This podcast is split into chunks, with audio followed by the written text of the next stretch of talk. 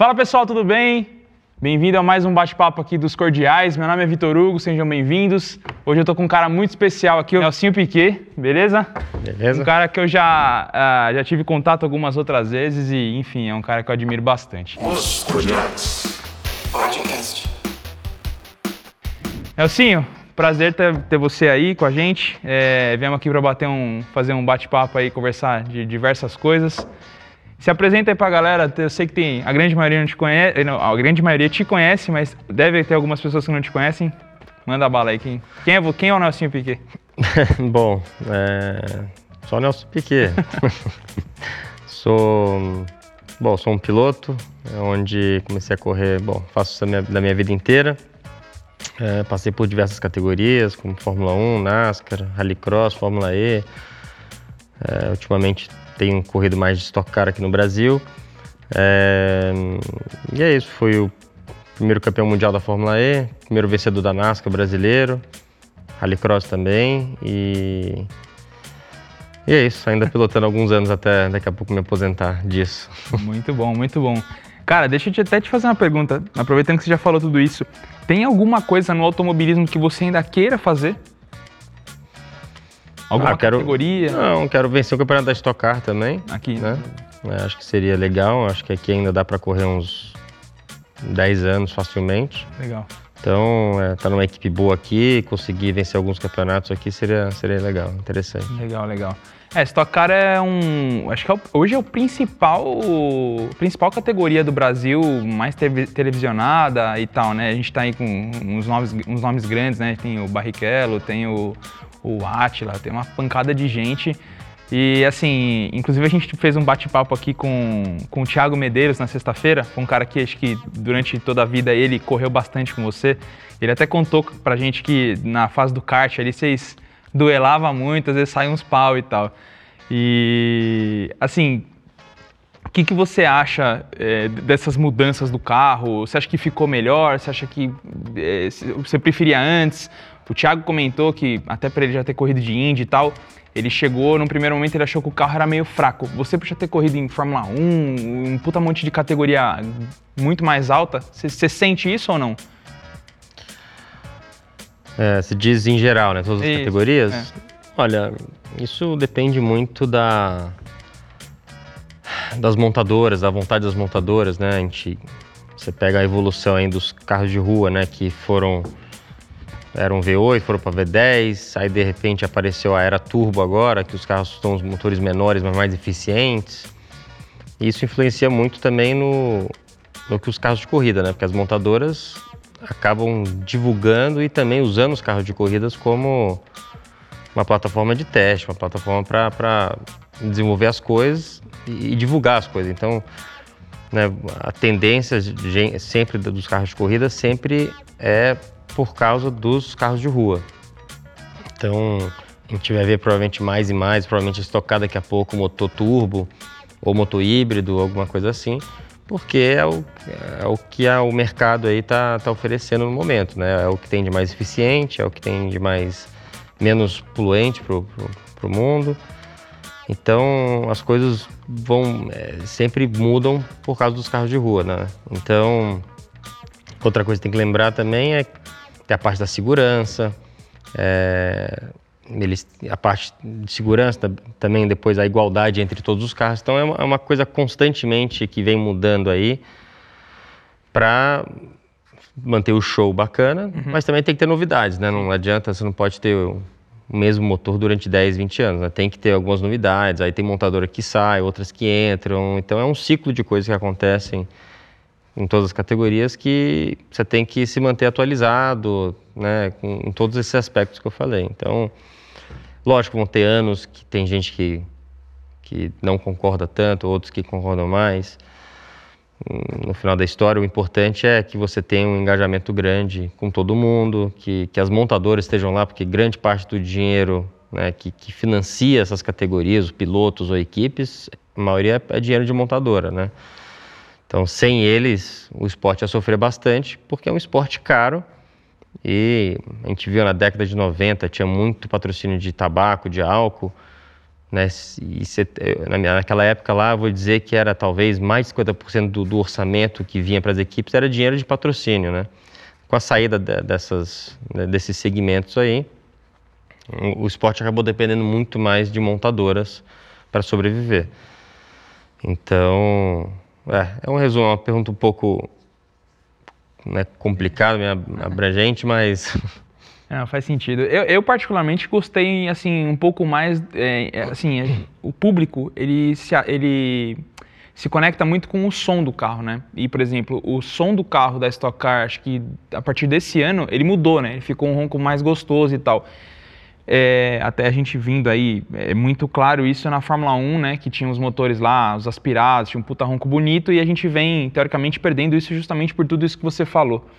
É, e você correu de Fórmula E, né? Você correu de Fórmula E. Fórmula E não tem barulho. Eu ainda acho que boa parte de hoje não ter tanta. É, ou as pessoas não se interessarem muito é justamente por conta de, de ronco e etc. Você acha que isso é um fator determinante ou você acha que não tem nada a ver? Olha, essa geração nossa, é, né, essa geração vai indo para frente, né? Daqui a pouco você vai ter a geração nova que não acostuma com barulho. Uhum. Então, não Talvez nós, a gente vai achar que mais barulho na pista é mais legal e tudo aquela largada, 30 carros juntos, fazer aquele fuzuê gigante. Mas a gente não sabe, daqui a 30 anos, nossos filhos, alguma coisa assim, eles talvez não vão estar acostumados, não vão querer mais ouvir barulho, entendeu? A mesma coisa, sei lá, talvez falar na parte de aviação, lógico, ter barulho nunca é confortável dentro do avião, mas é, quanto mais novo você é, mais silêncio você quer dentro do avião. Talvez os nossos, os, os nossos parentescos mais, mais antigos que voaram, para eles, barulho no avião era uma coisa tranquila e era uma coisa gostosa, de sentir aquela vibração, barulho, barulho motor na frente, ou, sabe? É, então, acho que vai muito também da, da. Como é que fala? Da da geração da, da, das pessoas, né? Eu acho que quanto mais novas pessoas, é, dá um exemplo assim, que não tem nada a ver, mas tem um pouco a ligação. Cada vez menos você vê molecada de 18, 20 anos com carteira de motorista. Hoje em dia tudo anda, anda de Uber e tudo. Então, assim, o interesse deles de carro, de motor, se é um V10, se é um V8, se é um V12, alguma, cada vez menos, entendeu? É, isso, isso faz sentido, porque né, eu vejo assim, vários desses pilotos novos, assim, a gente vê, muitas vezes os caras nem gostam muito de dirigir fora da hora que tá competindo, né? Você vê até alguns pilotos de Fórmula 1 recentes aí, a gente vê que às vezes o cara nem, sei lá, o cara não tem uma garagem muito legal fora, dirige um carro comum, tipo, pra ele tanto faz, apesar dele estar tá ali competindo na Fórmula 1, você vê que o cara não liga muito. E é bem diferente do que a gente viu em todos esses anos, né? Tipo, você, pô, seu pai, seu pai tá com quantos anos hoje? 68, 9. E até hoje o cara gosta de dirigir, sentar, dirigir carro na rua, fazer um monte de coisa. Recentemente eu vi um vídeo muito legal. Acho que ele tava andando com uns amigos num, num Taycan. Uhum. tipo, deu um, deu um sustinho nos caras por causa do torque, foi, foi, foi, foi engraçado. Realmente faz todo sentido isso que você tá falando da questão dos, da galera tá, tá trocando isso, né? De, de, de... Só que assim, a, é, é, a gente tá bem no meio, né? Porque onde tem onde o dinheiro está no momento, que talvez é a nossa geração para cima, né, de diretores ou presidentes de empresas, essas coisas, eles talvez procuram uma coisa. A geração nova já é outra. Então está numa transição de, né, a gente a gente quer a gente quer agradar todo mundo, né? Uhum. Quando eu digo a gente, as categorias querem agradar todo mundo. Então, eu acho que daqui a pouco eu acho que infelizmente, infelizmente não, mas é, é, faz parte do, do, ciclo da vida, né? São a tecnologia que vai vindo, é menos barulho, é menos poluição. Uh, e, e, faz parte, não é normal. Tem muito, não tem muito que falar. Igual os aviões. Os aviões daqui a pouco também vão ter uns aviões já tem elétricos, mas cada vez mais a tecnologia vai melhorando, as baterias vão ficando mais leves, vão, a autonomia vai, vai aumentando e daqui a pouco você tem um avião super silencioso, vai passar, você não vai nem ouvir nada, só o barulho do vento mesmo. Faz sentido, faz sentido. Cara, agora mudando um pouquinho de, de, de do, do, prumo da conversa, é, você tá com a Barbários, né? Uhum. E me conta um pouquinho mais pra galera saber. Eu, eu sei que você montou junto com o Barion, né? E o que, que é lá? O, o, o, que, o que, que é feito lá? O que, que, vocês, o que, que vocês fazem lá? Olha, Barbários, a gente, a gente espelhou um pouquinho no que o, no que o Ken Block tinha nos Estados Unidos, né? Hum. Só que lá ele criou uma marca onde ele faz peça de carro de tuning, ele faz vários vídeos, reviews de vídeo, tem obviamente é um negócio bem grande lá. Uhum. A gente queria começar alguma coisa pequena, né, uma coisa um formato pequeno aqui. Acho que foi durante a pandemia que eu, quando começou a pandemia, eu e o João a gente começou a se falar. Ele já tinha essa ideia, não tinha achado alguém para fazer isso junto. E a gente começou a procurar galpões para talvez fazer uma coisa dessa, né, para fazer uns vídeos legais, para criar um conteúdo e tudo.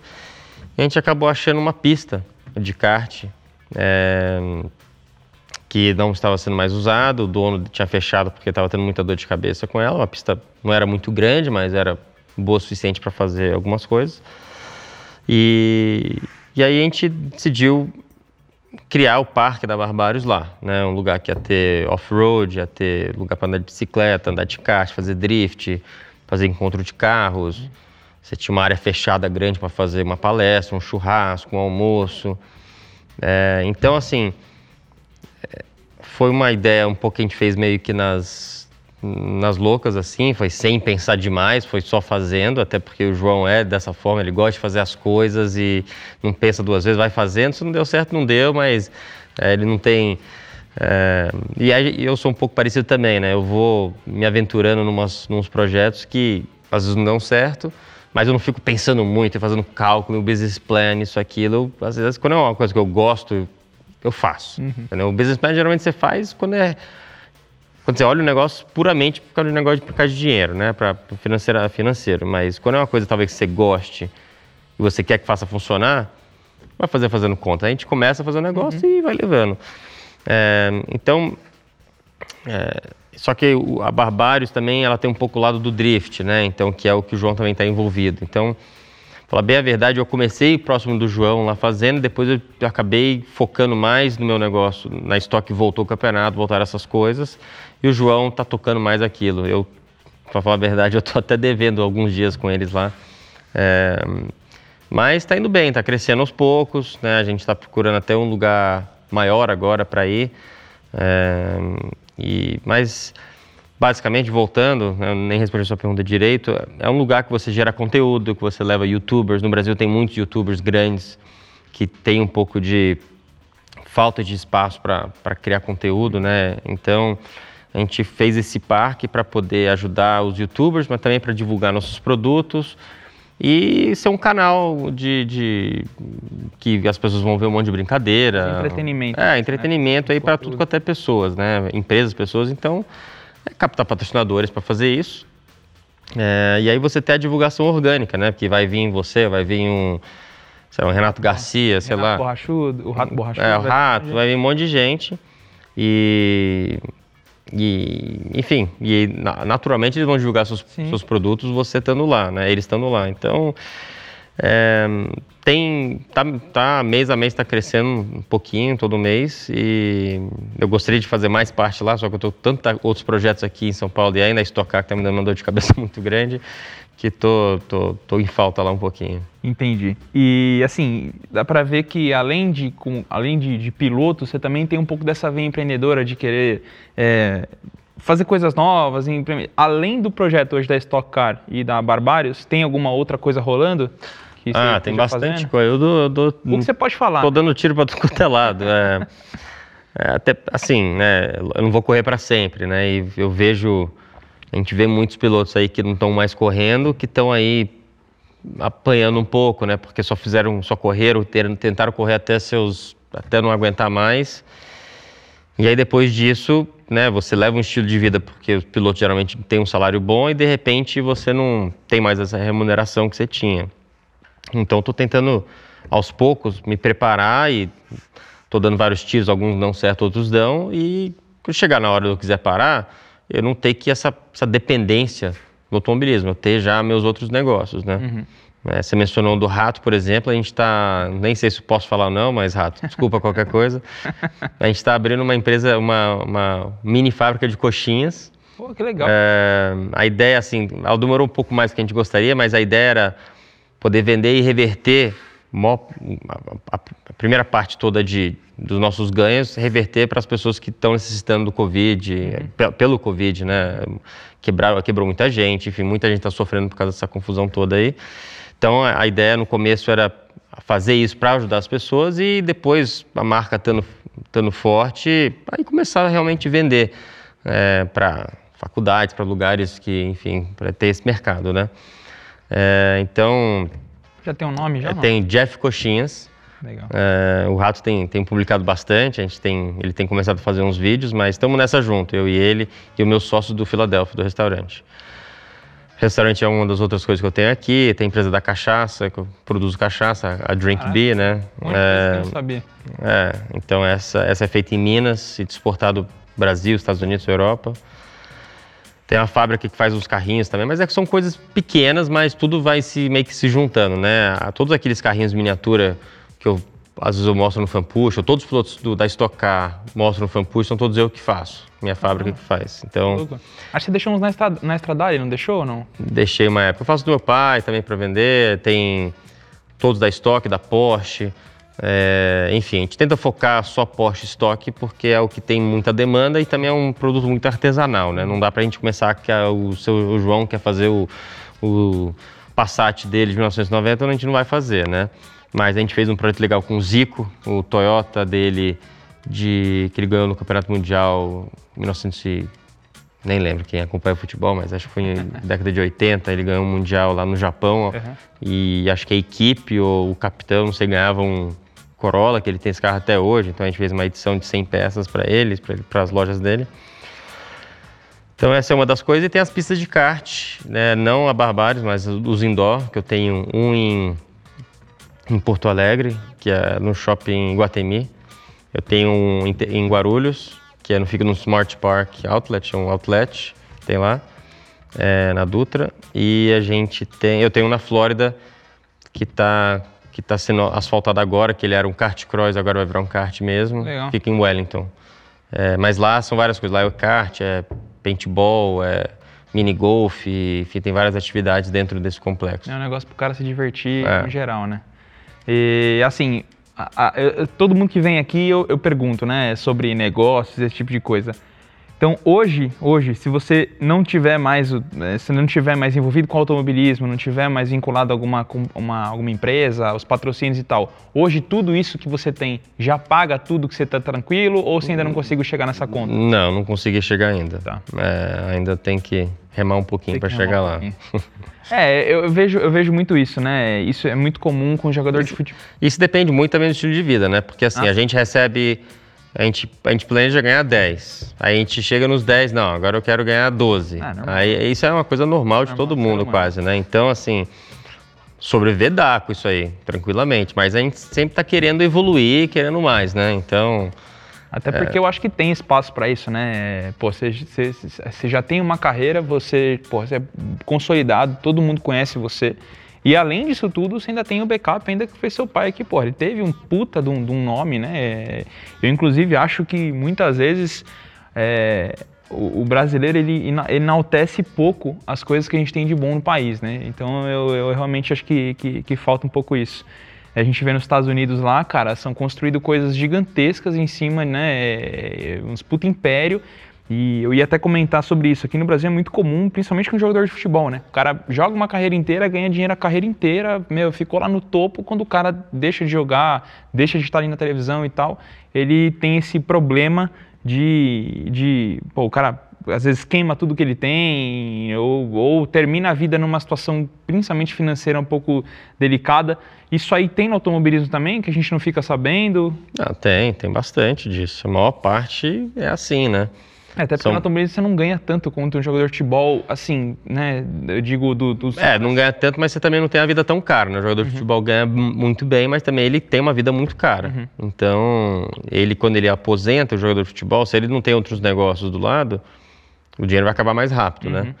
Então, é você saber medir, né? Ter uma vida que você quer boa, mas sabendo que você- você não pode ter essa vida somente dependendo de você correr, né? Você tem que entender que se acontecer alguma coisa, você não puder mais correr, alguma coisa, você tem que ter outras coisas que vão te segurar ali. Então, por isso que eu tô né, frenético trabalhando igual um maluco para cima e para baixo, dando tiro para tudo quanto é lado, tentando, experimentando, porque também eu não, sendo bem sério, eu não fiz faculdade, eu não fiz, é, não me formei. Faculdade da vida. É, faculdade da vida eu fiz, só isso.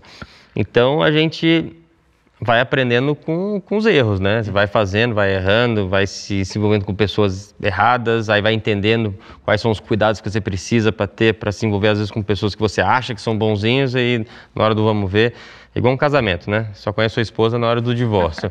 Então, é, é... é, bem por aí, cara, é bem por aí. Eu já passei, tive a oportunidade de passar por algumas situações parecidas com essa e é exatamente isso, cara. Você, você se envolve ali, pô, a ideia é legal, aí depois você vai vendo que talvez não seja tão bem aquilo, talvez seja mais prejudicial do que né, benéfico. É, isso tudo é, o, os erros que vão acontecendo vão te ensinando é, os passos que tem que ser tomados, né? Os contratos, as sociedades, tudo que, né, às vezes você pula essas partes que você fica com, com muita ansiedade de querer fazer as coisas acontecerem e você não quer perder tempo nessas coisas jurídicas mais chatas, mas né, são coisas que eu aprendi que tem que ser feitos independente do cara ser um, um, irmão seu, um amigo seu, um cara que você conheceu semana passada, um cara que você conhece há 30 anos. Uhum.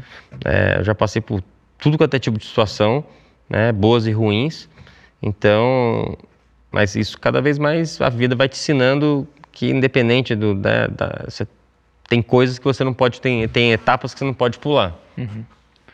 Legal. É, cara, vamos, vamos, comentar um pouquinho do seu pai aqui. O seu pai ele tem, puta, tem uma história legal pra caralho. Eu admiro demais seu pai assim, porque é, se a gente for tentar recriar uma, uma história igual que seu pai teve é, na Fórmula 1 hoje seria impossível, né? A gente jamais conseguiria pegar um cara que está no background ali, que não está sentado no cockpit, jamais conseguiria fazer esse movimento de tirar o cara de trás, né? Seu pai, seu pai era mecânico na Fórmula 1, né? E ele... Era mecânico não, era mecânico numa oficina em Brasília, de carros comuns, de Volkswagen. Ah, ah não era nem, ele não era nem, tipo, mecânico do, da, da, da Fórmula 1 ligado à Fórmula 1? Não.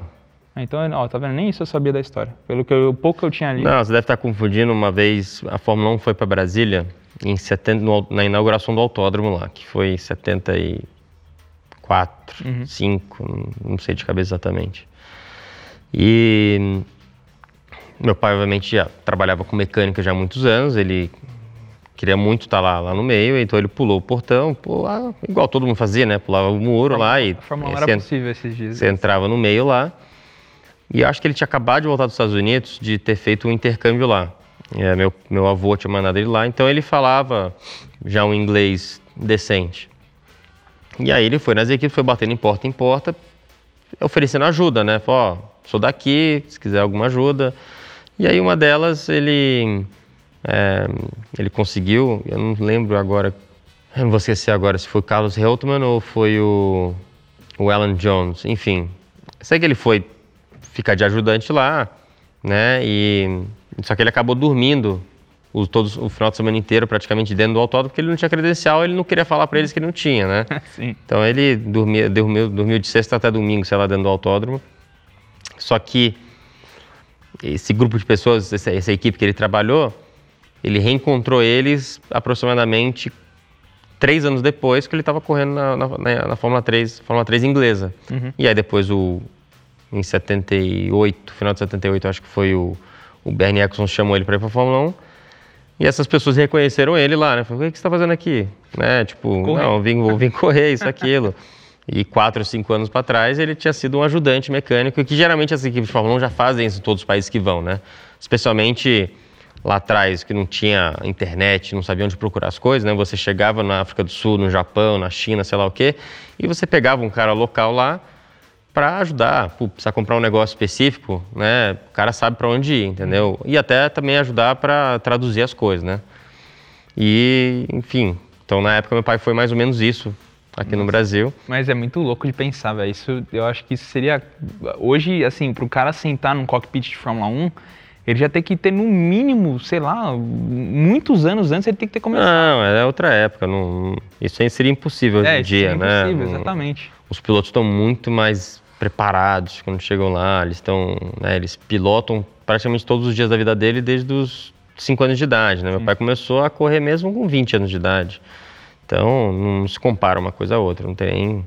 Aí realmente despontava muito quem era bom e quem às vezes não, não era tão bom, porque o cara que já tinha uma facilidade aí, já tinha um convívio com o carro, meu, ficava nítida a diferença, né? É que naquela época não era só a velocidade do piloto, a adaptação dele com o carro, né? Naquela época o carro quebrava muito naquela época também, né? Então no campeonato, hoje em dia a gente vê lá o, o Hamilton e o Max ganhando toda a corrida, né? Eles quando quebra uma coisa, acontece alguma coisa, é ó, oh, é. aconteceu, quebrou o carro, uma coisa que quase nunca acontece. É, naquela época, vamos supor, hoje em dia tem 21, 22 corridas. Naquela época tinha umas 15 por ano. Das 15, se você terminasse, vai, 9, 10, você era campeão já, entendeu? Só de terminar a estante de corrida. Mas os carros quebravam muito, né? Você não tinha tanta tecnologia, você tinha muita potência, né? Seu, mas, então, assim, contava um pouco também o piloto entender o limite do carro, né? Então, acho que o Senna, na minha opinião, foi um dos primeiros pilotos da era moderna, que era muito rápido, mas não tinha uma, uma noção tão boa de mecânica. Então, se pegasse o Senna e colocasse 10 anos para trás, uhum. não, não ia funcionar talvez 10 anos para frente, sim. Meu pai, mesma coisa. Se botasse meu pai 10 anos para frente, não sei se ia funcionar tão bem como funcionou. Mas quanto mais para trás, talvez, talvez mais sucesso ainda ele teria. Porque a, a grande, o grande diferencial dele era entender o que está acontecendo com o carro, entendeu? E naquela época mudava muito. Os carros uma, teve uma evolução muito grande. Hoje em dia, pelo tanto de engenheiro que você tem, orçamento que você tem, astronômico, essas coisas, eles eles têm uma caixa muito apertada, tem que trabalhar, né? Uhum. Você tem esses limites aqui que você pode trabalhar aerodinâmica, aerodinamicamente, tamanho de carro, entre eixo, motor, tudo. É, é pelas um, regras, né? É um regulamento de mil páginas. Naquela época era um regulamento de 10 páginas, uhum. entendeu? Então, a, a, o carro ia evoluindo muito. Como você não tinha computadores, lógico, você tinha engenheiros lá, uhum. mas você não é que você tinha, né, você devia ter 10, 15 engenheiros no máximo. Hoje em dia você tem 500 engenheiros numa equipe grande, entendeu? Talvez exagerando, mas 200 tem, fácil, entendeu? Então, o piloto, o, o percentual de importância do piloto naquela época era muito maior. Uhum. Hoje em dia, você é um de 500. Naquela época, você era um de 30, uhum. entendeu? Um de 40, talvez, entendeu? Então, uhum. o, a, a, a, sua eficiência na equipe era muito maior, entendeu? E também como você não tinha nenhuma aquisição de dados, é, as informações que eram extraídas do carro vinham através do piloto, né? Era do feedback do é, piloto. É, né? então era, era, foi uma era completamente diferente. Eu não vou dizer que é pior ou melhor, né? Eu, na minha opinião, hoje em dia os pilotos estão muito mais preparados, muito mais chegam muito mais no limite do carro, até porque você pode ficar andando no limite do carro toda a volta, que o carro não quebra. É, e ele está treinado para andar naquele limite a 99, 99, 100%, 99. Naquela época, não. O piloto andava 95, talvez na classificação. Na corrida andava 85%, 90%. Então era uma coisa bem diferente. Era, você disse que era, era mais administração. Era, era uma outra, era, eram outras qualidades que precisavam naquela época para você ser bem sucedido. É, eu até comecei a ter essa visão diferenciada o dia que eu assisti aquele filme Rush, né? Porque até então a gente, né? Eu sou, eu sou de 88, né? Eu vi basicamente a era do Senna e tal. E, e assim, você vê, a gente já via a Fórmula 1 já mais bem elitizada. Quando eu vi o Rush, que não foi muito tempo atrás, foi ali mais um pouco, talvez um pouco antes ainda do seu pai, mais ou menos uhum. na época do seu pai, Cara, era muito doido. Tipo, os caras tava aqui no meio da grama, sacava um câmbio, trocava o câmbio ali mesmo, caia óleo, montava com as peças. Tipo, era muito louco. Era tipo. Era um bando de doido mexendo em carro, não tinha proteção, as pessoas sentavam na beira da pista. E realmente, assim, é, é como, como você falou, é, não só os carros, os motores, as coisas mudaram muito, mas você vê que a evolução foi muito rápida, assim, foi um estilingue muito rápido, é, até da estrutura da corrida em si, né? Você vê que, tipo, hoje, hoje você vai lá, pô, tem um, uma cacetada de, de, de credenciais, essa entra em tal lugar. Eu, eu tive a oportunidade de, de ser convidado pela Honda em 2019 para ir no Sky Suite lá do, da, da, Interlagos e, cara, você vê a, a, estrutura, assim, eu nunca tinha entrado num paddock, numa Fórmula 1, nossa, é um negócio bizarro. É, eu acho que o, esporte em si evoluiu muito, né? E eu até fiz uma caixa de perguntas, eu vou, vou ler algumas aqui para você. É, sobre, enfim, tem, tem várias aqui, né? A gente teve todo tipo de pergunta aqui, né? E uma delas que eu vi que o pessoal perguntou bastante é sobre a questão do. A sua questão na Fórmula 1, que deu todo aquele bafafá, se você se arrepende daquilo ou não, se aquilo te frustrou um pouco ou não. Existe alguma coisa desse tipo ou não?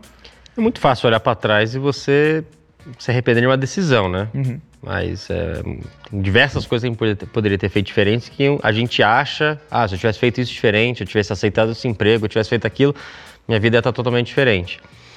Mas eu era novo, eu não tinha empresário, né? Eu, eu não tinha ninguém para me dar o suporte, alguém ali. Eu estava sozinho. Então, independente de eu achar que realmente foi errado, me arrepender, é uma coisa que se eu tivesse naquela posição de novo, naquela idade, não sabendo, né, não olhando o futuro, mas é difícil não ter aceito aquilo, porque é, eu era sozinho, não tinha meu pai lá, não tinha um empresário, não tinha um advogado, não tinha ninguém para tá olhando o meu lado, né? Só mentorando ali. É, não tinha ninguém, eu tava sozinho, um cara de 21, sozinho ali.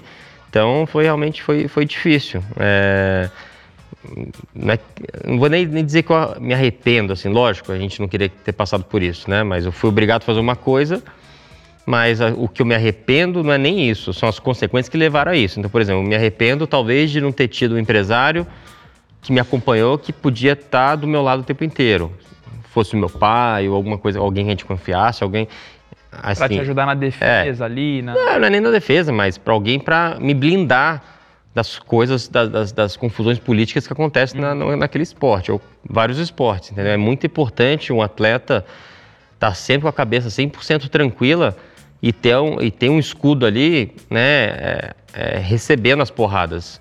Seja uma decisão política, seja uma, uma bronca, o que seja, entendeu?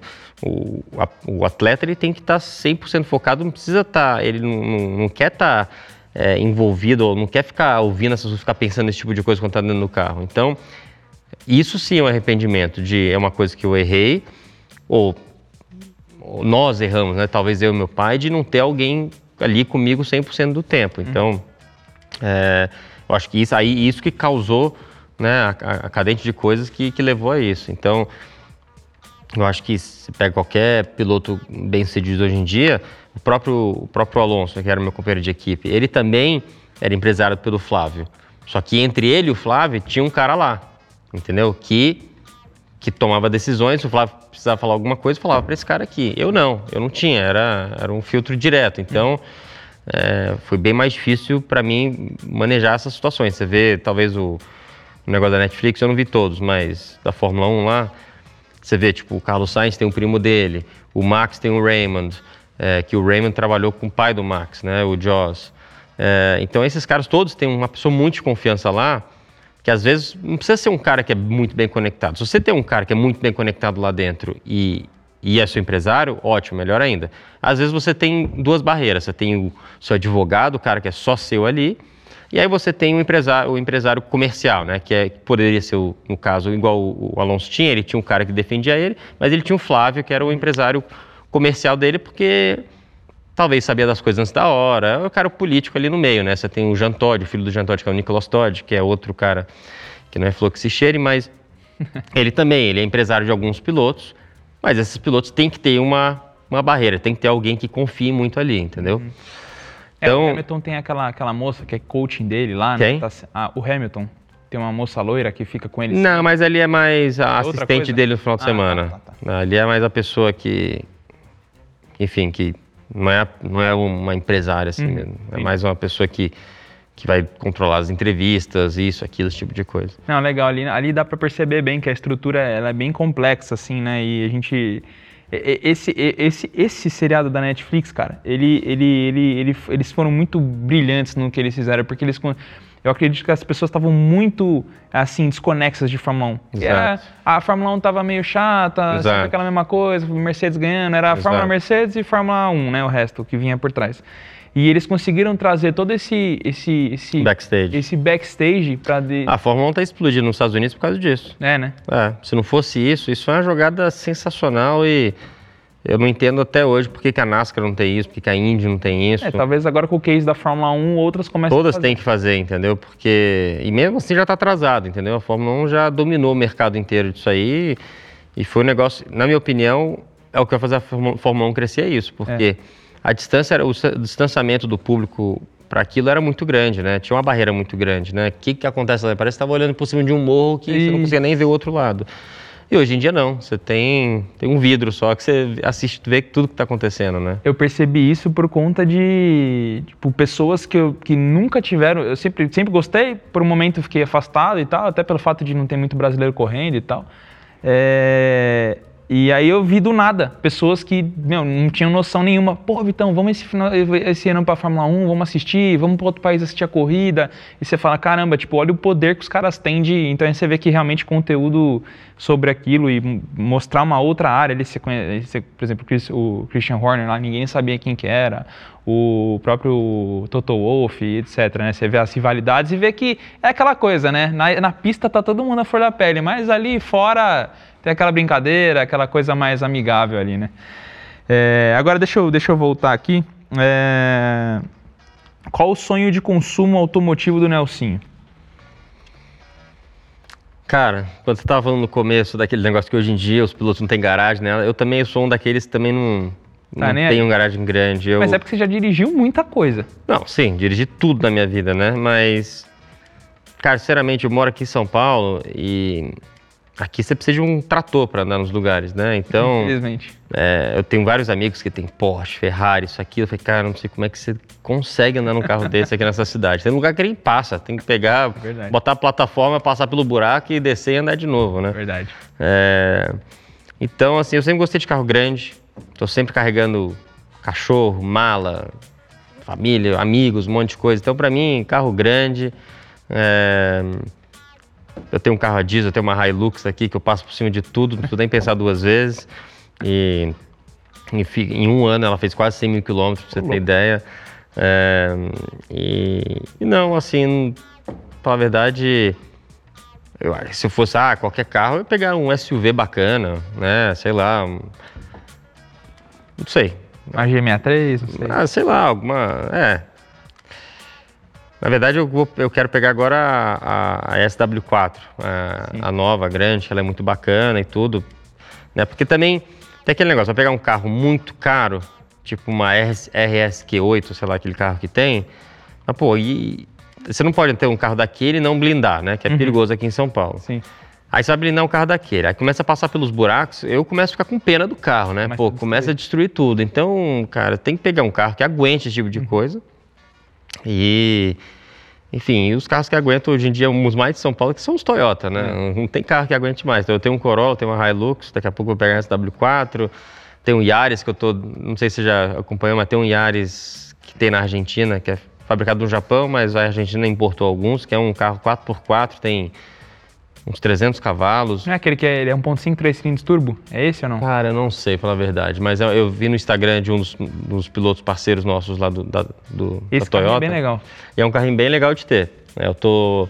No Brasil não vai importar, talvez vai importar um para fazer um pouco de, Mídia, né? de mídia, mas eu tô, tô da- dando uma olhada talvez para importar um é, legalmente da Argentina para cá. Mas então, assim, pra rua mesmo, sabe? Fora que eu carrego um monte de coisa no carro, tem, se você olhar atrás do carro, vai ter latinha no chão, vai ter comida, sujeira, isso, aquilo. Eu sou meio.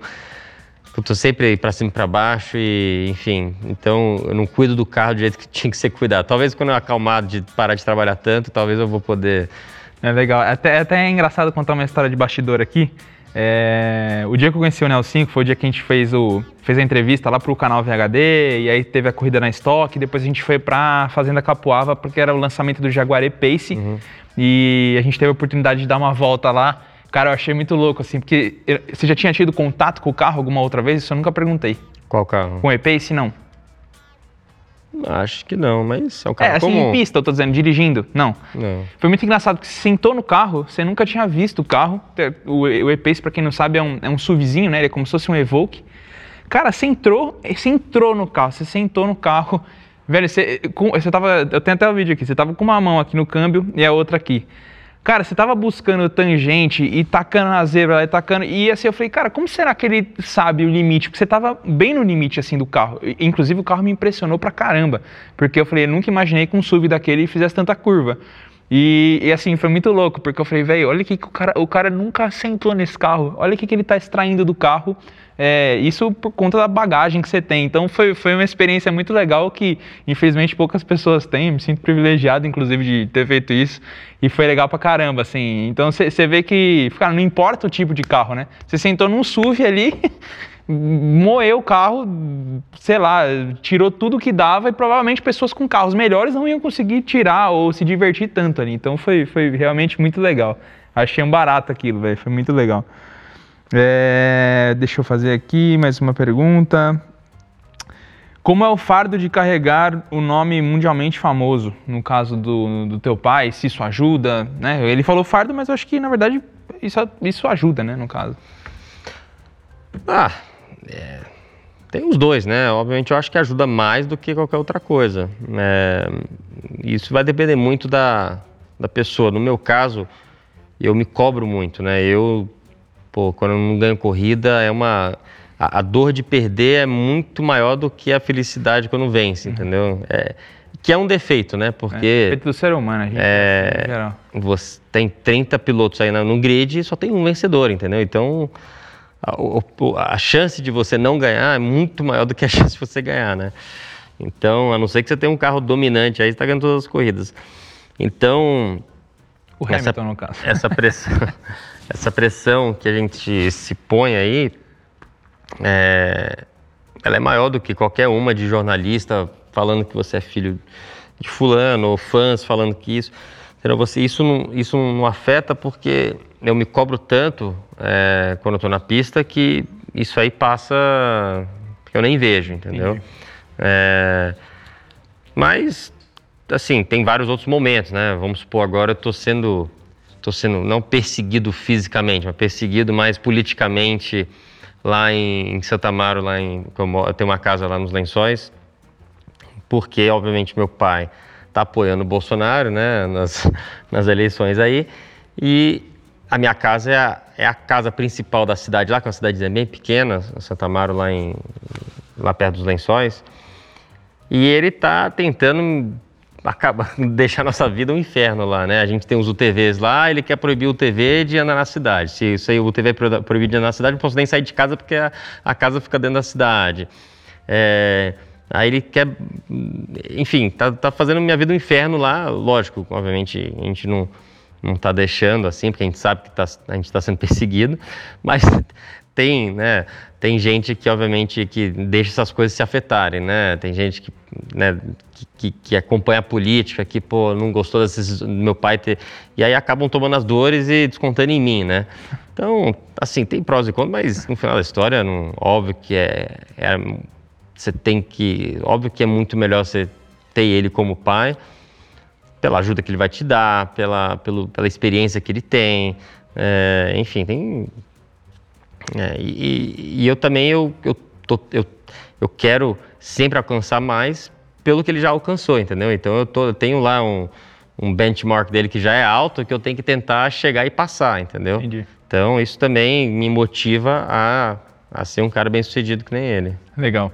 É legal você ter mencionado o Bolsonaro, porque o Ademar veio aqui, o Ademar também é um grande amigo seu o Ademar Cabral, e ele comentou que as personalidades entre, por exemplo, o teu pai e o Bolsonaro são muito parecidas, né? São caras que assim, velho, eu sou desse jeito, e se você não gostar, o problema é teu. E o seu pai, isso trouxe muitas coisas legais e, e coisas também, um pouco ruins para ele. Mas você acha que seu pai podia ser mais maleável ou ele tem que ser do jeito que ele é? Porque, eu, cara, eu acho que ele continua tendo que ser do jeito que ele é. Ele... Não, tem que ser do jeito que ele é, né? Meu pai não é lógico, se meu pai tivesse talvez precisando, né, sei lá. É, Ficar agradando alguém? Agradando né? alguma coisa, é uma coisa, mas meu pai não precisa, meu pai já conquistou tudo que ele queria. Meu pai está com quase 70 anos, ele só quer se divertir, só quer o bem para o país, talvez para as próximas gerações da família dele, né? Então ele quer evitar que que o país tenha, que volte a ter um, uma pessoa errada, né, no Sim. comando ali. Então, acho que ele está fazendo uma coisa não porque ele goste do- de política, que ele não gosta, nunca gostou de política, apesar do pai dele ser foi o ministro da Saúde. Uhum. É, mas é mais por querer o bem do país, né? E ele está vendo, né, que, que, que, o- que o Bolsonaro, obviamente, com todos, todos erram, né? Não tem como você agradar 100% das A pessoas. gente não se agrada 100%, É. mais um político vai agradar. Mas eu acho que o, o mais, o que a gente tem mais sofrido mais, que é com, vamos supor, corrupção e honestidade, pelo menos nesse lado, a gente tem quase certeza que talvez não- a gente não tenha achado nada dele, né? O meu pai tem a certeza disso aí, Uhum. Né? Pelo menos diminuiu drasticamente, Sim, né, sim, né, sim. as coisas, né? Sempre né, na política sempre tem alguma coisa, é difícil controlar tudo, até porque ele, não- o próprio Bolsonaro não tem como como É. controlar a pirâmide inteira que tem debaixo dele, né? Ele está tentando limpar, mas não é uma coisa que se faz, né? Ele, enfim, não vou entrar nesse assunto, É. porque eu também não entendo tanto e também não vou falar, mas Faz sentido. é, eu acho que meu pai vê um pouco de esperança, né, nele e meu pai está tentando ajudar o máximo que ele pode, né? É, eu, eu vi um, recentemente, é, mandaram um vídeo pra mim, eu, te- eu no- eu tenho um Uno Turbo, né, que eu- é da, da minha geração ali, eu sempre gostei, eu tô num grupo lá e mandaram um vídeo, um vídeo de o pessoal explicando sobre carro antigo, por que que, por que, que o cara gosta tanto, o que que não sei o que, aí mostra seu pai no final, que eu achei genial. Ele fala assim, é, não tem que explicar porra nenhuma. Tipo, sabe, é, é muito teu pai respondendo aquela, todo mundo inventando um monte de história, por que, que o carro, por que, que gosta, o pai entra lá e fala assim, não tem que explicar porra nenhuma, tem que gostar e acabou, pronto. Achei muito bom a resposta dele. Cara, é, outra coisa aqui, até ligado aqui, o cara mandou uma pergunta aqui, Nelson libera os carros da garagem dele pro Nelson ou não? Ah, libera. Não, ele não tem isso não, mas eu também não, não pego muito não, porque são tantos carros frágeis ou, ou carros ou que tem muito valor, isso aqui, eu nem eu falei, pai, tem algum carro normal, o carro do motorista, cadê? É, hoje, hoje, por exemplo, eu estou indo viajar para lá e vou pegar o carro do meu irmão, porque a gente vai precisar ir para Goiânia, É, mas eu nem pego, porque ou você pega um carro de 1940, ou você pega um carro, uma McLaren, vai ter alguma coisa no meio, uma coisa normal, assim, um, um sedã, Não tem perigo de acontecer nada? é, não chama atenção na rua, não vai quebrar, isso, aquilo. Então. Ah, ele não, ele não tem essa. Ele quer que mais. Ele quer que ande nos carros. Um carro é feito para andar. Ele, não- os carros que, dele, que ele tem não é para não é para colecionar, é para andar mesmo. Que animal. Ele tem uma garagenzinha bacana, né? Tem GT40. Uma vez eu vi uma foto, é lá em Brasília mesmo, né? Um- é uma é grande, tem um monte de coisa, legal pra caramba. É, são dois galpões que ele fez um do lado do outro. E ele mora lá, tem um quartinho dele, tem a oficina, então é, a- é o passatempo dele. Animal, animal. Bom, vamos lá, deixa eu ver. Qual o carro mais foda que o Nelsinho já pilotou? De rua e de, de pista, assim. Mas não só o fato de ser ah, o mais potente. O que você mais curtiu, que você se impressionou como máquina? Putz, é complicado aí. Não sei. É... Por exemplo, é. Carro de rua eu nunca acelerei muito, assim. né? De vez em quando tem um track day que me chamam pra ir, mas, cara, é muito raro, assim. Né, Eu lembro que eu fui no Velocitar, no, no, no, no, a Stradale, ela, ela faz uns, uns track days pros clientes dela. Uhum. E eu andei numa Ferrari, numa Porsche. Mas nada se compara a carro de corrida, né? Então. Não sei. É, Você que- acha, acha meio Acho a a- a- vamos, vamos voltar. Acho que talvez a, a maior impressão que eu tive na minha vida de, de, de velocidade e tudo foi quando eu saí da Fórmula 3 e eu fiz um teste de Fórmula 1. Porque na época a Fórmula 3 tinha, tinha nem 200 cavalos direito. E aí eu fui para andar de Williams, que tinha, era um V10 na época.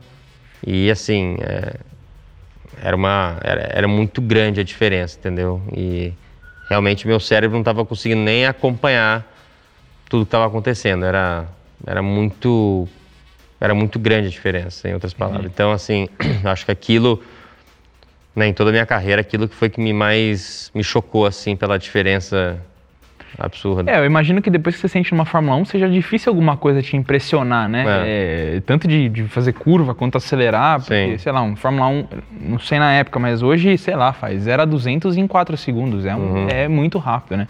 É difícil você pegar uma coisa que seja tão rápida assim. Cara, legal demais. Porra, gostei demais do nosso papo aqui. A gente é, é, conversou sobre várias coisas aqui legais, assim, que, eu, que, eu, que a gente tem curiosidade de saber. Acredito que a audiência também vai saber. É, quer deixar algum recado aí, alguma coisa? Pedir pro pessoal seguir na rede social, seguir o canal do Barbários lá. Ah, segue o Piquet Júnior que lá tem, vai ter o link pra tudo aí. As, Legal. As aventuras que a gente tá fazendo. Legal demais. Assim, ó. Valeu. Cara, obrigado. Valeu demais aí pelo papo. Agradeço demais por você ter se disponibilizado, ter vindo aqui. É, espero a gente ter outras aí. Vamos ver se a gente chama mais uns colegas aí pra, pra, Bora. pra bater mais papo aí. Beleza? Fechado. Rapaziada, agradeço aí a audiência de todos vocês aí, aqui no podcast, é, também videocast, para quem está assistindo no YouTube e outras plataformas aí. É, fica de olho, a gente está soltando todo, toda semana tem um vídeo novo. É, siga também nas plataformas de áudio, quando estiverem na academia, escutando, batendo papo no trânsito. Você tem essas todas as opções aí para seguir com a gente. E também siga lá no Instagram, no Vitor Hugo Dias. A gente sempre solta é, pílulazinhas e coisas lá. Às vezes você se interessa por algum assunto que a gente está falando ali e assiste o podcast inteiro, beleza? Ó, queria agradecer também a Multivídeo por ter proporcionado isso aqui pra gente. A gente está conseguindo trazer muita gente fera aqui, muita gente legal para bater um papo. E é isso aí. Tamo junto e até a próxima. Os Projetos Podcast.